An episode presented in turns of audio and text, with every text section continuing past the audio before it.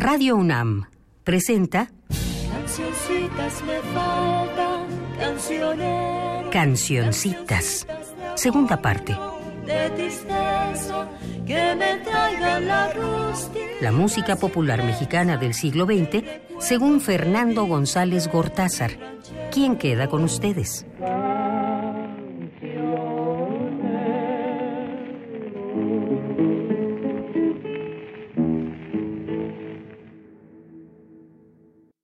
Hola, hola a todas, hola a todos, bienvenidos al vigésimo séptimo programa de Cancioncitas 2, correspondiente al año 1923.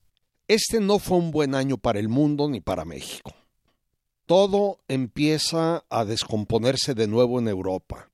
Mussolini, recién llegado al poder en Italia, ordena el arresto de miles de militantes socialistas. Por su parte, su cuasi gemelo compinche Hitler perpetra un fallido golpe de Estado en Múnich y es encarcelado. En otras cosas, en Euroasia, Mustafa Kemal, llamado Ataturk, es elegido por el Parlamento como el primer presidente de la República de Turquía. En España tiene lugar el golpe de Estado de Miguel Primo de Rivera, con lo que se convierte en el primer dictador del siglo XX, que duraría hasta 1930. En otra cosa, se separan Transjordania, o Cisjordania como la llamamos ahora, y Palestina.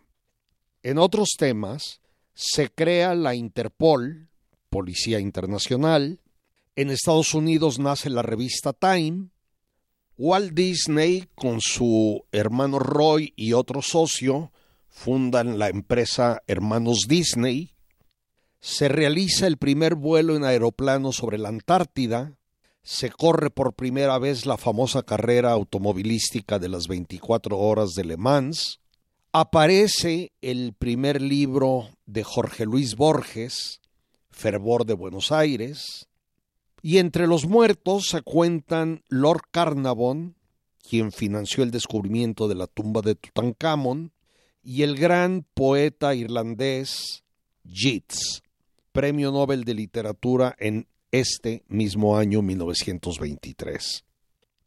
En México, se forma el sindicato de obreros, técnicos, pintores y escultores, teniendo a David Alfaro Siqueiros como secretario general, a Diego Rivera como primer vocal y a Javier Guerrero como segundo vocal, y lanzan el manifiesto que titularon Declaración Política y Estética, con lo que el llamado muralismo revolucionario o Escuela Mexicana de Pintura o de mil otras maneras se le llama, toma su rumbo.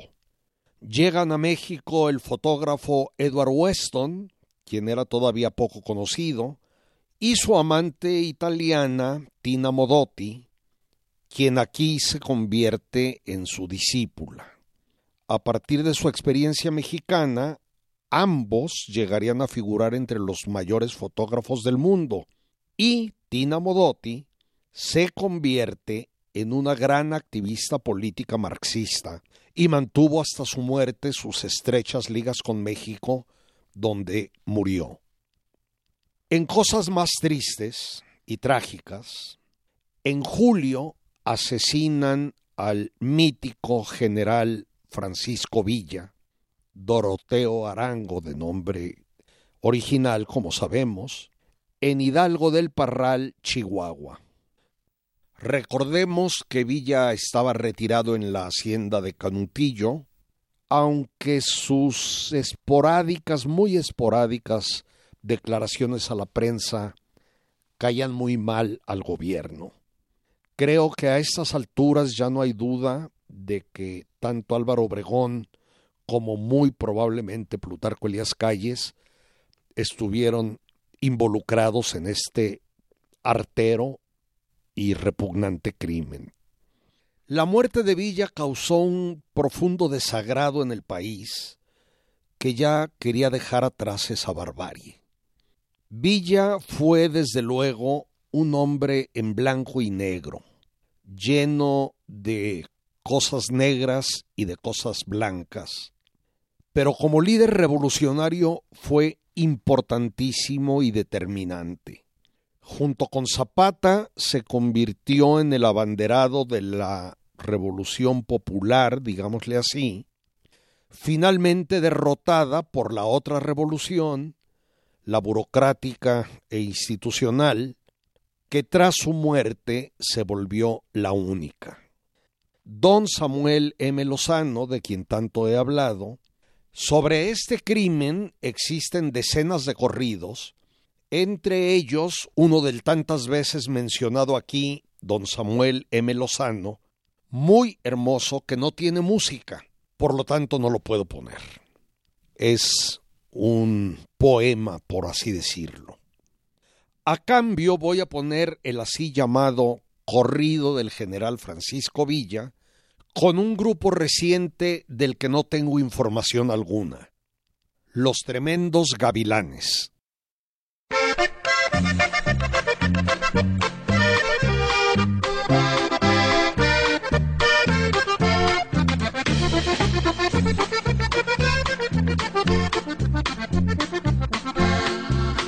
Francisco Villa nació en Durango, Francisco Villa murió en Parral, su nombre fue Doroteo Arango y es para mi gloria nacional. Entre su gente no hay otro bando, solo el de Villa mi general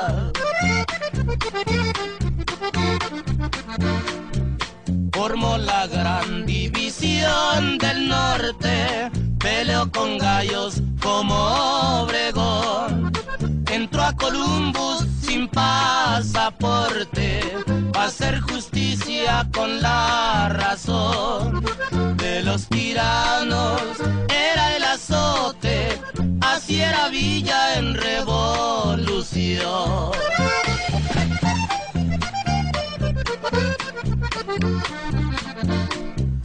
Era terrible con los traidores, pero fue noble de corazón. Por Dios que a punto de tiradores, Francisco Villa les dio el perdón y lo agarraron sus malhechores. En Tlatelolco estuvo en prisión.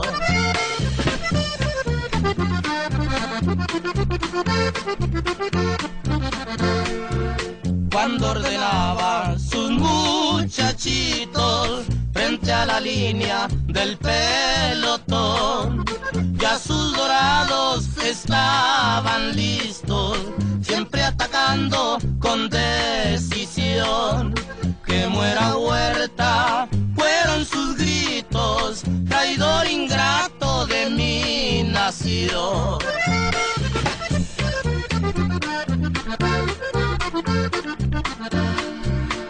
Al grito firme de Pancho Villa, del pueblo ansiaba su libertad. Mientras los no lo acribilla, le deja luto a la humanidad. Aquellos tiros de la pajilla fueron desgracia, fueron maldad.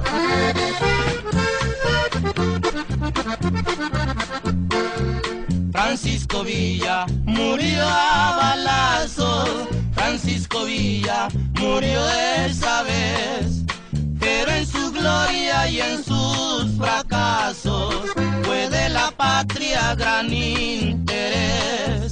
Salas Barraza siguió sus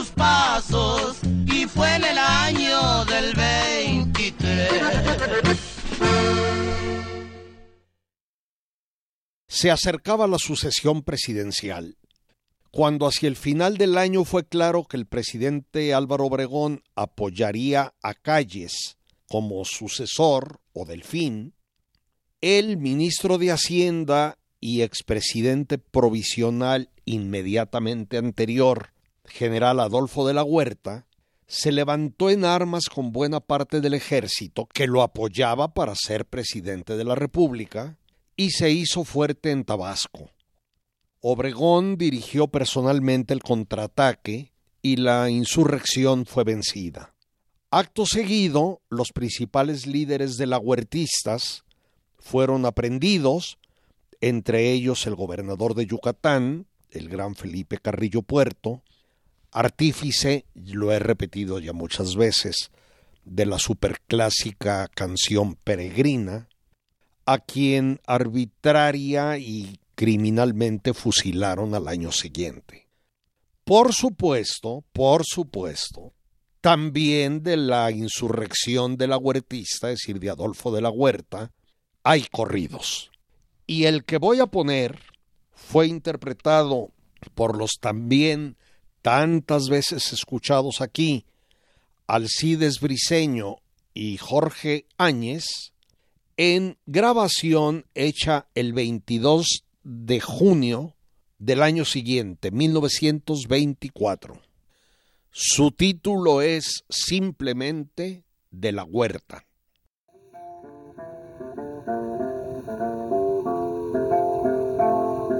Voy a contarles, amigos, ciertos acontecimientos de fin del año pasado y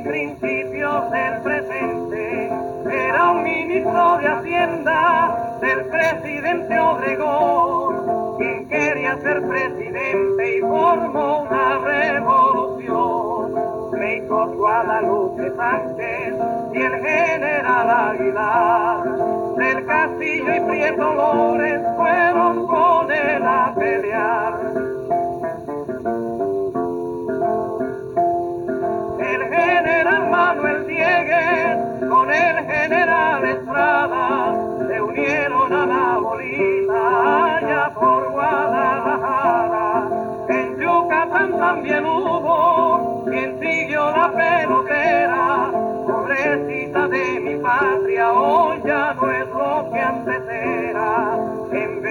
Su gobierno, don Adolfo estableció.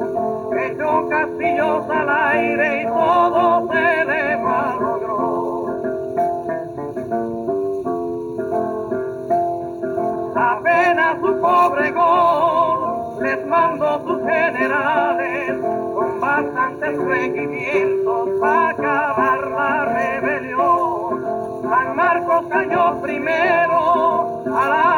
federal, luego Puebla y Esperanza, estación muy principal. Después de Maltrata, Córdoba y Jalapa y Orizaba, y así el federal triunfante hacia Veracruz marchaba. Puerto México y Campeche, Tuxpan y Guadalajara,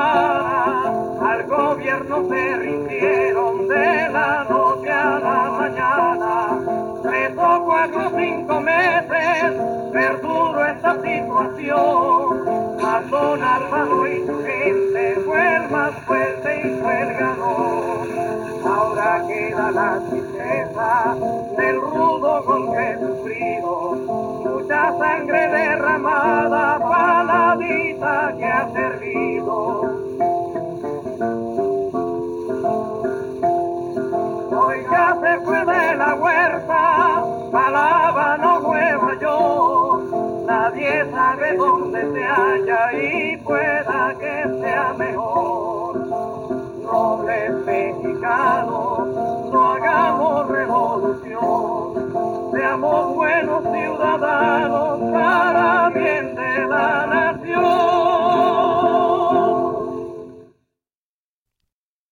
En cosas menos trágicas, en el Distrito Federal se crea el Club de Fútbol Necaxa.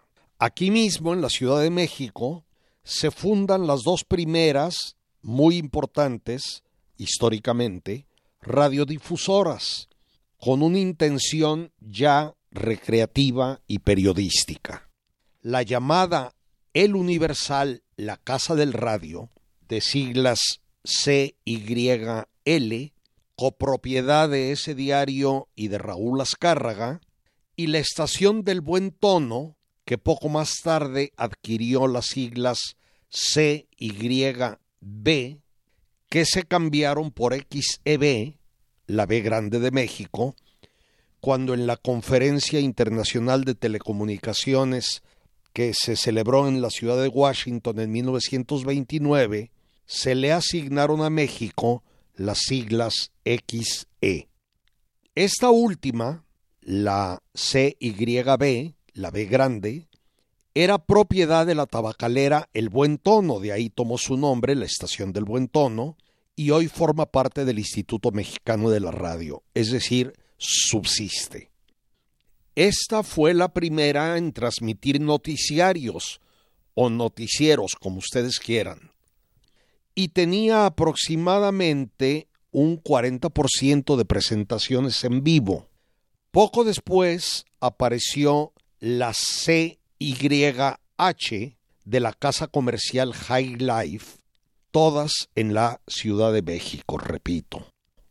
Pese a que la gran mayoría de sus programas eran mediocres, con discos de pésima calidad, casi todos grabados en Estados Unidos, y que además solo podían oírse en los primitivos radios de galena que hacían necesario el uso de audífonos y muy pocos poseían, la era de la radio se iba consolidando poco a poco en el país.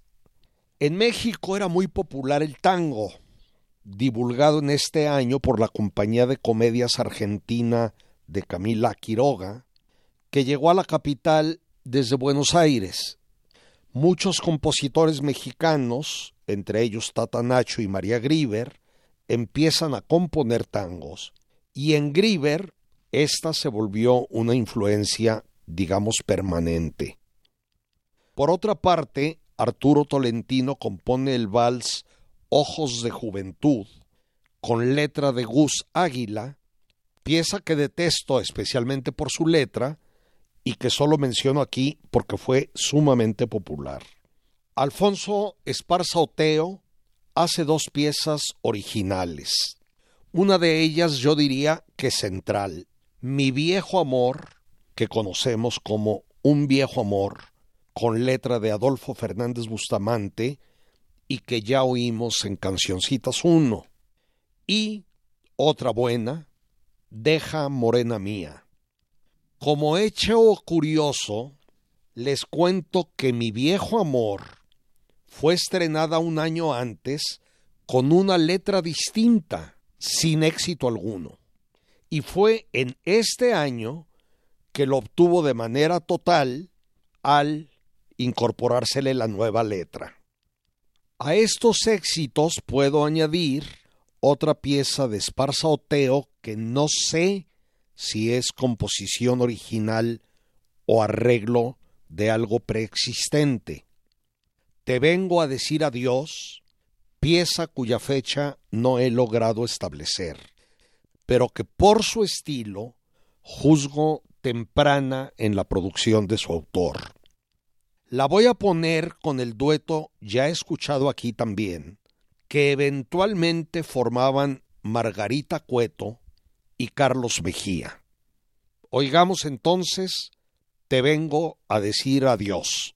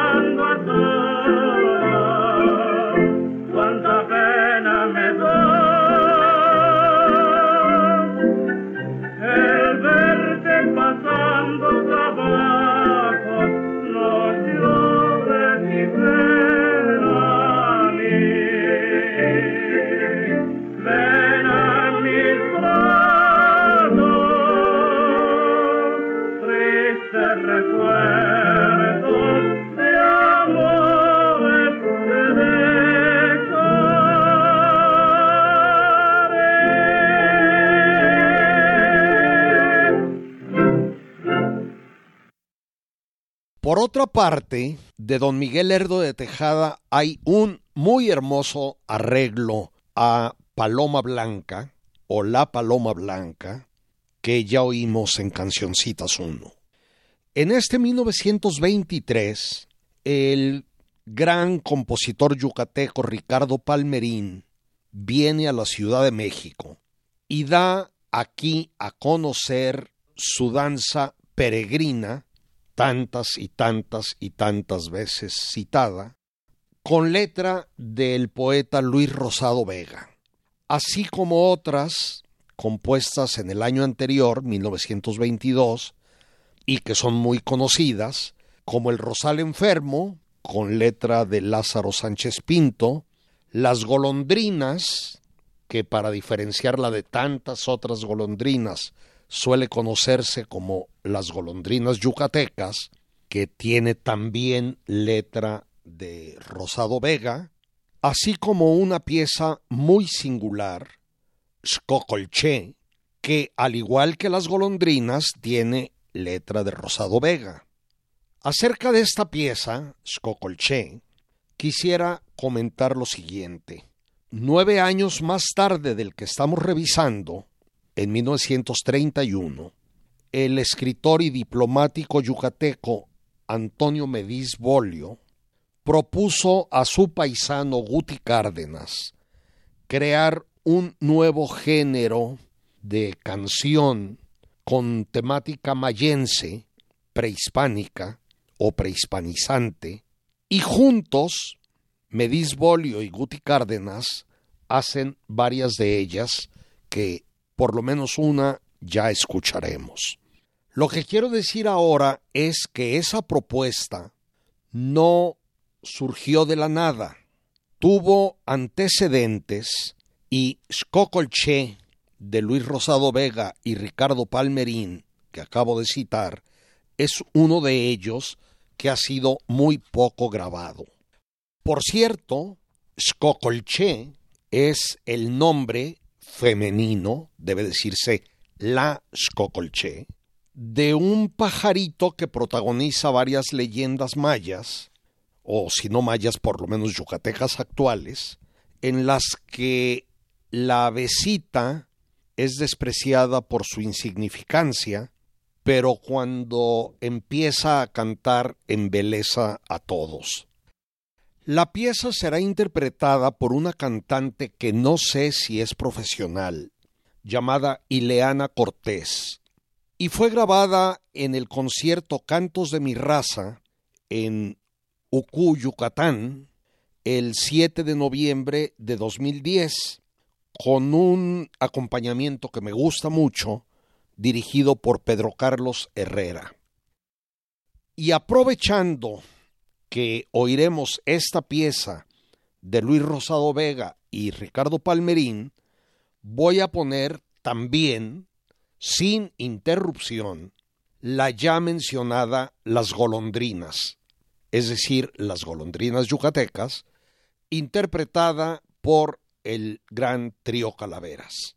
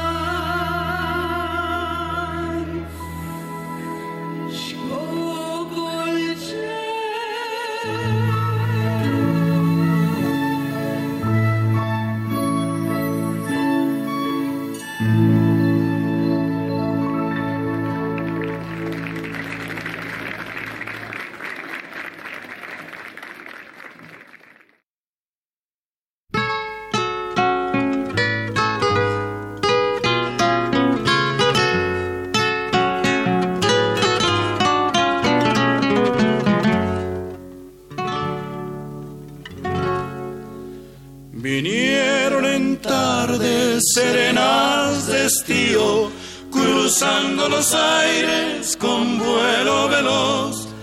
Y en tibios aleros formaron sus nidos, sus nidos formaron piando de amor.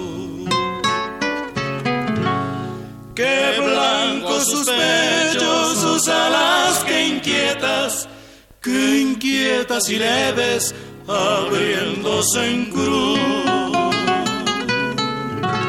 y cómo alegraba, alegraba. Las tardes aquellas, las tardes aquellas, las tardes aquellas bañadas en luz. Así en la mañana jovial de mi vida vinieron en alas de la juventud amores y ensueños como golondrinas, como golondrinas bañadas en luz. Más trajo el invierno su niebla sombría, la rubia mañana llorosa se fue.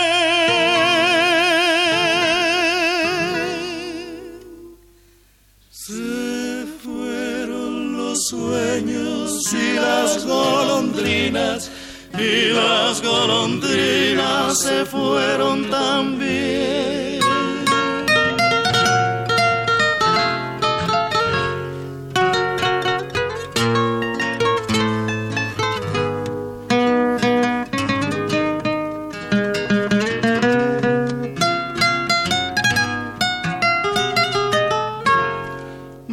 Trajo el invierno su niebla sombría. La rubia mañana llorosa se fue.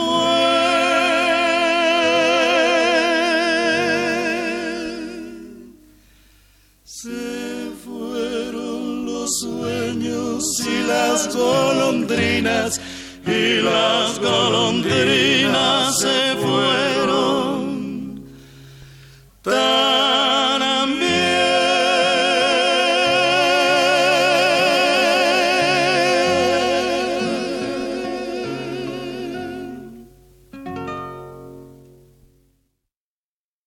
De este año 1923 son varias canciones clásicas. Por ejemplo, Tata Nacho estrena otra vez, que ya oímos aquí. Y también ya escuchada es de este año El Abandonado. En otra muy hermosa, el veterano compositor Felipe Llera pone música al poema de Manuel José Otón, quien ya había muerto, llamado La Casita. La oímos en Cancioncitas 1. En esta segunda parte de Cancioncitas voy a enmendar algunos errores que cometí en la primera y de los que me di cuenta posteriormente. Al comentar esta muy hermosa, repito, La Casita, puse en duda la autoría de la letra del poeta Otón, basado en lo que yo percibía como diferencias de estilo y de lo que llamé estado de ánimo con el resto de la producción poética suya que yo conocía. Hay varias personas, verdaderos héroes de la difusión de nuestra música popular, que desde 2006 hacen cada semana un notable programa radiofónico llamado Hasta que el cuerpo aguante, primero en Radio Universidad Autónoma de Aguascalientes y ahora en la estación XHMR de esa misma ciudad y que además publican sus guiones en Internet. Pues bien, allí encontré una cita de Gabriel Said en la que afirma que seguramente Otón escribió La casita en 1906, basado en una obra anterior de Manuel Gutiérrez Nájera llamada Mi casita blanca, escrita a los 18 años en 1877, año por cierto del nacimiento de Yeran, por coincidencia, con el que tiene muchos elementos en común. Se trata, pues, de dos poemas muy tempranos de ambos poetas, Gutiérrez Nájera y Otón, con estilo todavía mal definido. Ya que confío totalmente en la erudición de Said, doy el dato por bueno y corrijo mi error de apreciación. Recientemente oímos y tenía chiquito el pie, interpretada por Enrique Herrera Vega. Fue un tenor del que prácticamente no sé nada. Volviendo a mencionar mi admirado programa Hasta que el cuerpo aguante, allí también encontré algunos datos siempre precedidos por un tal vez. Por ejemplo, que nació en el Marqués, Querétaro, en fecha desconocida, que lo apodaban el aguacate, que era el cantante preferido de Venustiano Carranza, que en las décadas 20 y 30 vivió en Nueva York grabando para disqueras alemanas y estadounidenses, y punto final. Voy a poner otra interpretación de Enrique Herrera Vega, esta vez como solista, acompañado por una guitarra y una mandolina. Es una composición anónima llamada Ojitos Aceitunados, grabada en Nueva York el 12 de febrero de este 1923.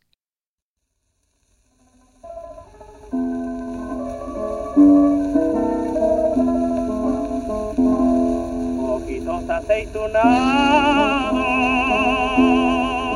ay, cuánto me martirizan con ese mirar que tienen que a mi corazón le encanta. Mientras la vida dure, tiene la esperanza. Y aunque tu mamá no quiera, debe amar y debe amar. Ojitos aceitunados, ay, cuánto me martirizan con ese mirar que tienen que a mi corazón le encanta. Mientras la vida dure, lugar tiene la esperanza. Y aunque tu mamá no quiera, te amar y de viva. Tú tienes la culpa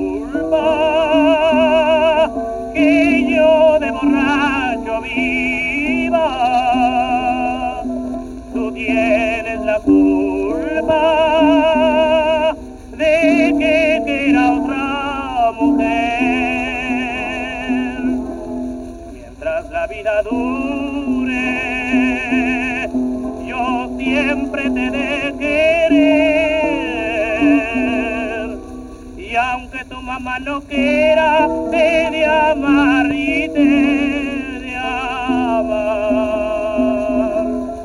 Tú tienes la culpa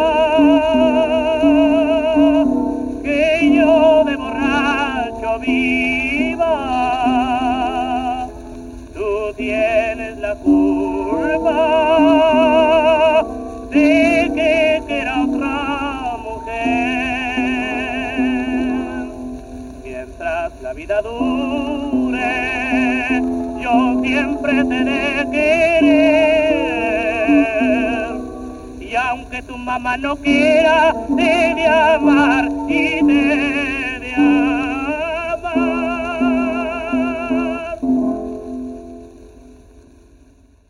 Me gusta esto de mientras la vida dure, el lugar tiene la esperanza. También comento que la frase tú tienes la culpa que yo de borracho viva se repite en infinidad de canciones, convirtiéndose en una especie de lugar común de nuestro folclore. Sigo adelante.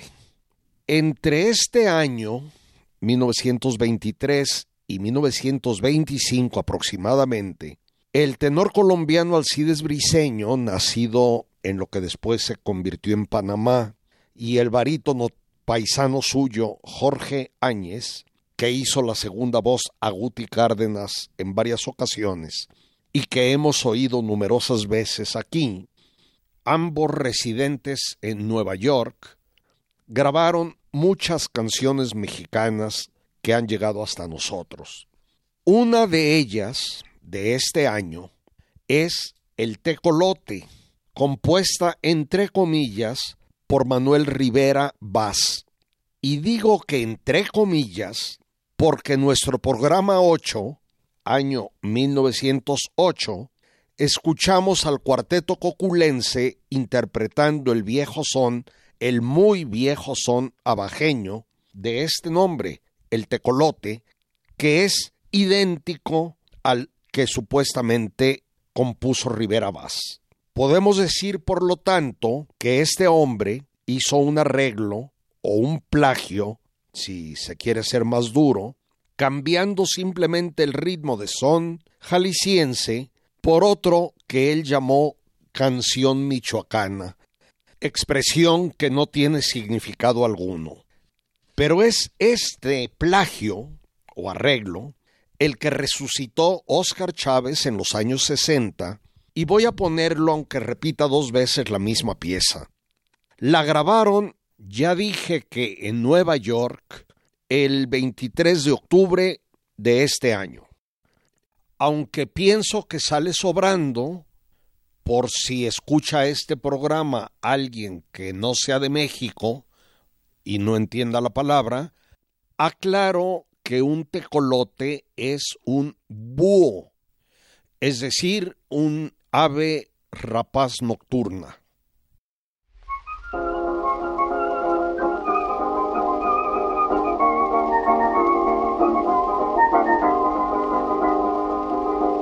Tecolote de guadaña, pájaro madrugado, quien tuviera tu salita para ir a ver a mi amor. Quien tuviera salita, quien tuviera salita, tuviera salita para ir a ver a mi amor. Ticuricú, icú, icú, ticuricú, icú, icú, ticuricú, icú, icú, pobrecito tecolote ya se cansa de volar.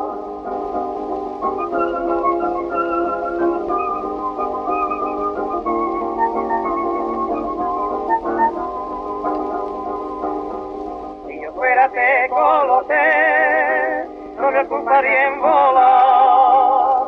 Si yo fuera tecolote, no me ocuparía en volar. Me estaría yo en mi nidito, me estaría yo en mi nidito, me estaría yo en mi nidito acabándome de criar.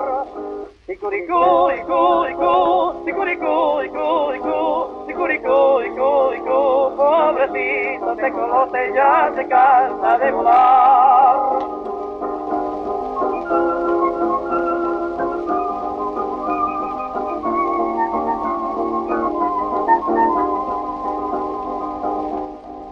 Tecolote, ¿qué haces ahí? Sentado en esa pared. Tecolote, ¿qué haces ahí? Sentado en esa pared. Esperando a mi tecolota, esperando a mi tecolota, esperando a mi tecolota, que me traiga de comer.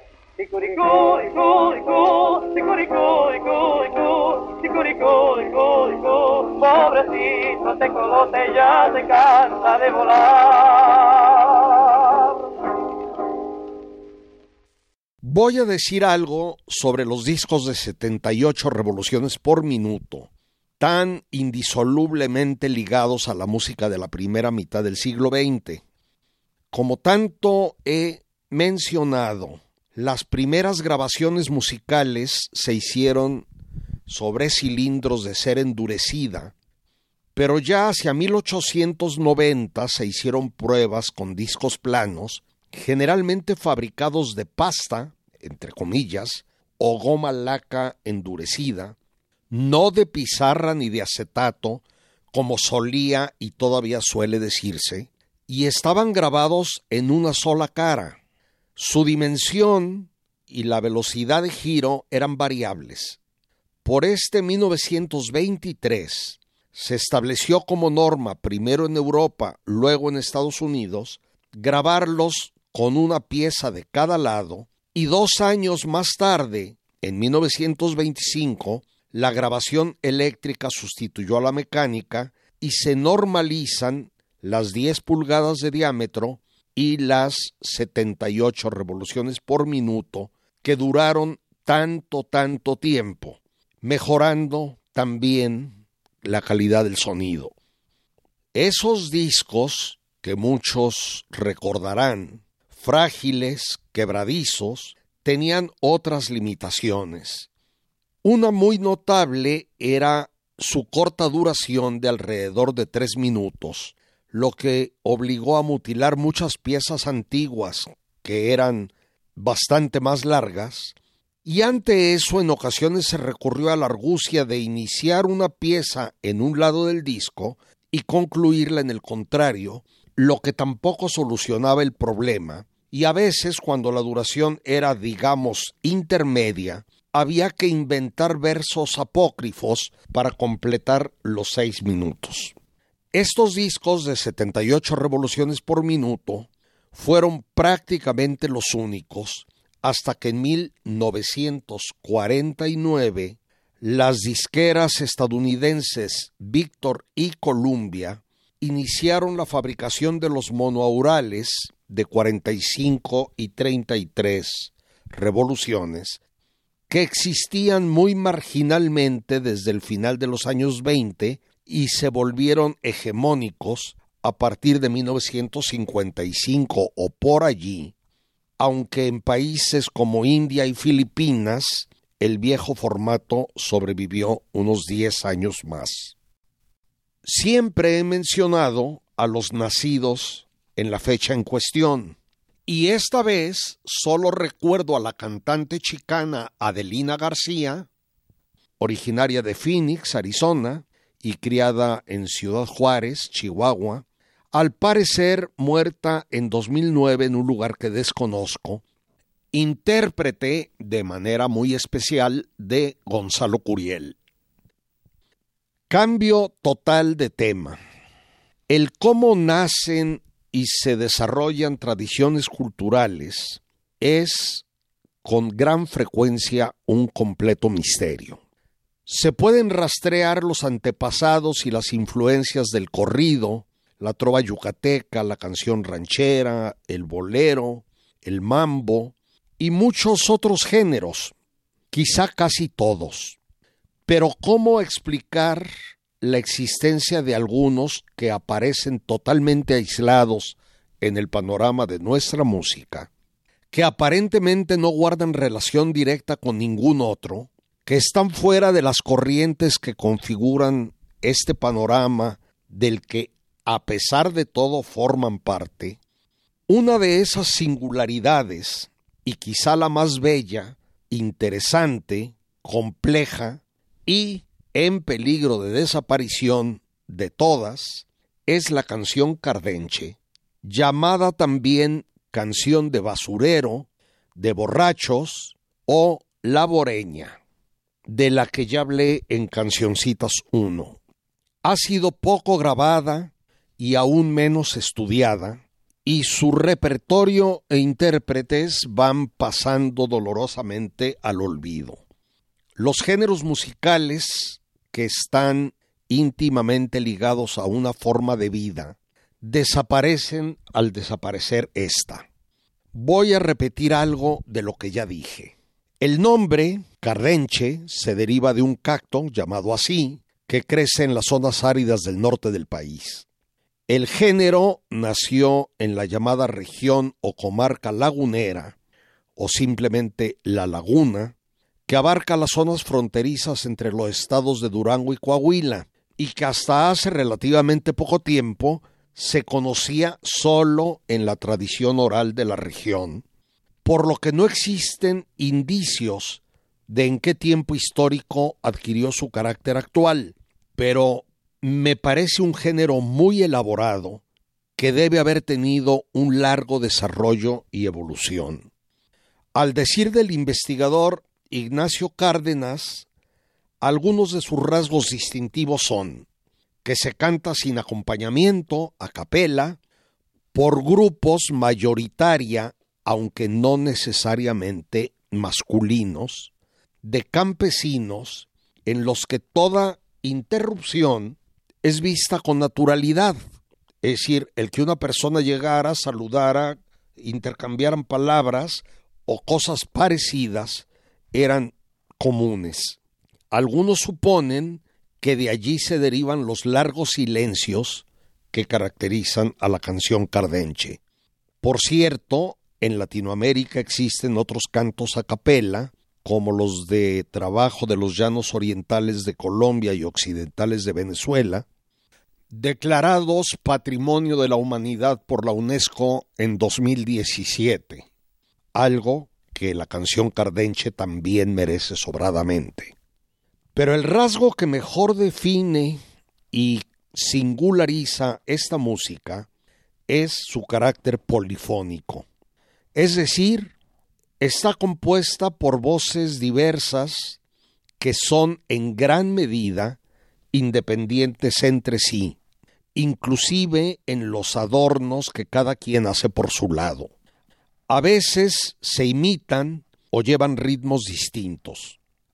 Aunque eventualmente hay cuatro, y se dice que antes había hasta cinco, hoy por lo general el canto cardenche se interpreta a tres voces la marrana o de arrastre, primera voz, la segunda y la tercera o contralta, así, una sola palabra junta, contralta, no contraalta, que es la más aguda. Cuando hay una cuarta, esta es más aguda que la contralta. Habría más cosas interesantes que comentar sobre este fenómeno cardenche, sobre sus desafines, que lejos de dañarlo tanto lo distinguen y singularizan, su carácter, digamos, intempestivo o arbitrario, que toma por sorpresa a las otras voces después de que una lo inicia, lo que provoca que todas entren desfasadas. Sobre el volumen de las voces, que a veces raya en el grito, sobre su interpretación casi siempre nocturna y la ausencia total o casi total hasta hace poco de músicos profesionales del género. Voy a poner dos piezas, ambas interpretadas por los mismos cantores. Juan Sánchez Ponce, marrana o primera voz, Eduardo Elizalde, segunda voz, y Pablo García Antúnez, contralta o tercera voz, del poblado de Sapiorís, en el municipio de Lerdo, Durango. Por cierto, este llamado grupo de canto cardenche de Sapiorís, que no sé cuántos ni quiénes lo hayan integrado en ese momento, ganó el Premio Nacional de Artes y Tradiciones Populares en 2008. La primera canción que vamos a oír se titula Al pie de un árbol y la segunda Ojitos Negros, ¿a dónde están? Ambas son anónimas, fueron grabadas en 1977 y editadas por el Instituto Nacional de Antropología e Historia. Las oiremos sin interrupción.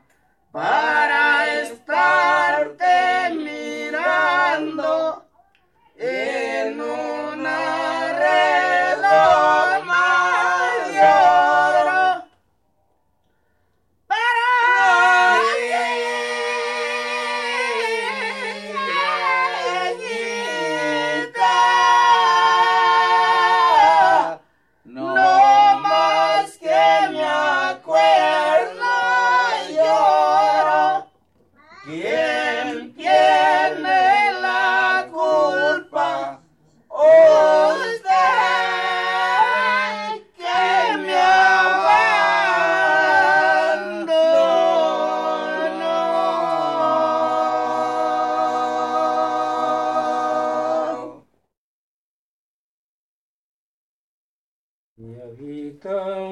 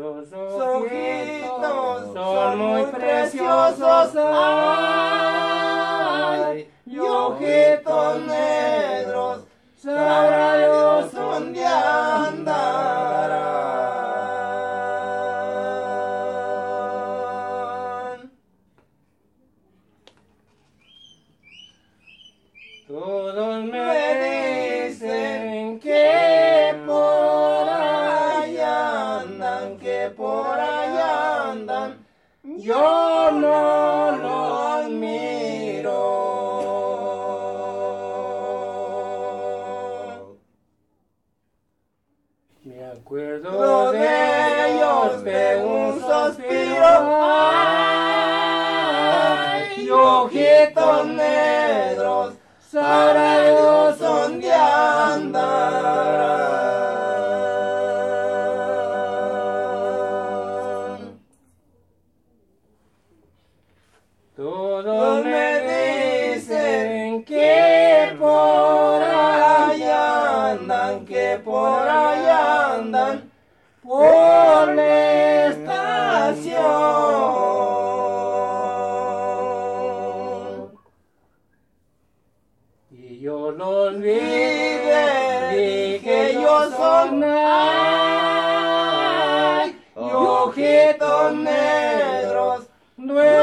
De mi corazón.